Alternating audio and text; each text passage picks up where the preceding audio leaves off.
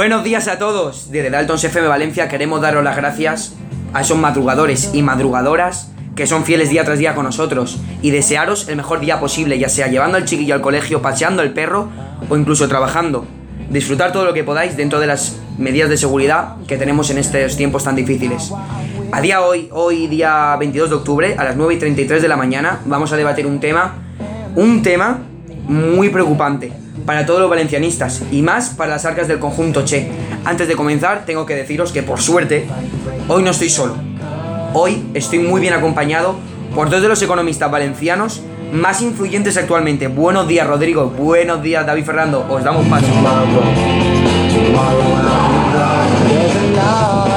Muy buenos días, Alberto. Si se le puede llamar buenos días. No quiero preocupar a los valencianistas, pero la estadística del Valencia estos últimos tres años ha sido y está siendo muy ineficiente a lo que debería ser un club de tal tamaño como es el Valencia históricamente.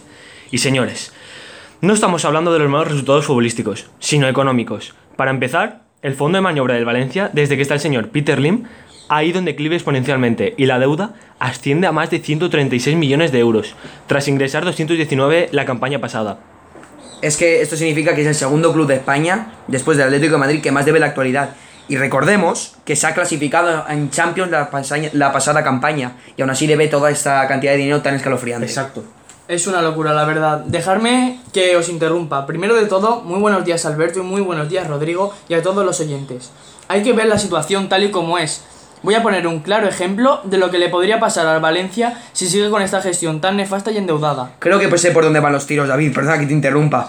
Estás hablando seguramente del, ca- del claro ejemplo que le pasó al Málaga, ¿no, Al Rodrigo? Málaga, al conjunto de la Costa del Sol. Al conjunto malagueño le pasó creo que un caso similar al que va a explicar David, ¿no? Sí, es cierto. En el año 2015, el Elche, tras hacer una campaña excelente y mantenerse en, en la primera división española, tras la gestión desastrosa por parte de la entidad blanquiverde con la Agencia Estatal de la Administración Tributaria, supuso el descenso inmediato del club ilicitano tras deber más de 18 millones a Hacienda y casi provocando la desaparición del club. Madre mía. Este no es nuestro caso, ¿no, Rodrigo? Dime que no, por favor. No, por suerte, señores, este no es nuestro caso, ya que el Valencia tiene un saldo positivo de 22 millones de euros en crédito fiscal con Hacienda, pero una multa de 6,6 millones de euros y su deuda con CaixaBank y con Bankia por préstamos prestados en 2015 y en 2016 respectivamente de 12 y 7 millones de euros.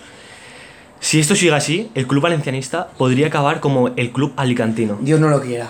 No, la verdad es que eso no lo quisiera ni yo ni ningún aficionado del Valencia Club de Fútbol. Por último, el tema que más le toca la moral a los valencianistas es la construcción del nuevo Mestalla, que llevará más o menos 8 años en stand-by incrementando las deudas con el ayuntamiento de la ciudad de la capital del Turia, día tras día. Es lo que dices tú, David, día tras día. Esto está parado. ¿Qué significa? Está parado, no va a ninguna parte. ¿Por qué el Valencia sigue pagando un alquiler que no va a llevar a nada? Cuando recordemos que ya están hechos los cimientos, pero ahora esos cimientos se van a tener que derrumbar y volver a empezar. Ya que están pudridos. Es verdad, pero ahora, quédense. Les voy a dar un dato en primicia. Es primicia que no lo sabe ningún, nadie. Lo saben, nos han dado este dato Rodrigo y David, ya que son economistas están especializados en esto. Y la duda que todo el mundo quiere saber, en España y del conjunto Che. Y fuera de España seguramente también. A día hoy 22 de octubre, a las 9 y 37 de la mañana, ¿cuánto debe Valencia a bancos, proveedores, clubes, nóminas de jugadores, Ayuntamiento de Valencia, personal deportivo y préstamo de Peter Lim y Meriton Holding, que es la identidad propietaria del Valencia? Del Valencia. Esta, esta cifra asciende a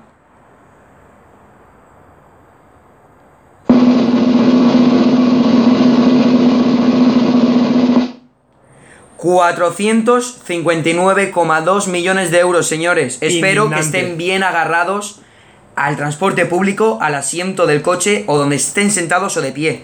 Muy indignante, Alberto. Esto no puede pasar a un club como es el Valencia Club de Fútbol. Lo que tendría que ser es que nos manifestemos todos contra esta gente que no sabe de fútbol. De hecho, yo creo que ya han habido manifestaciones. ¿Es así, Rodrigo? Exacto, David. Ya han habido dos.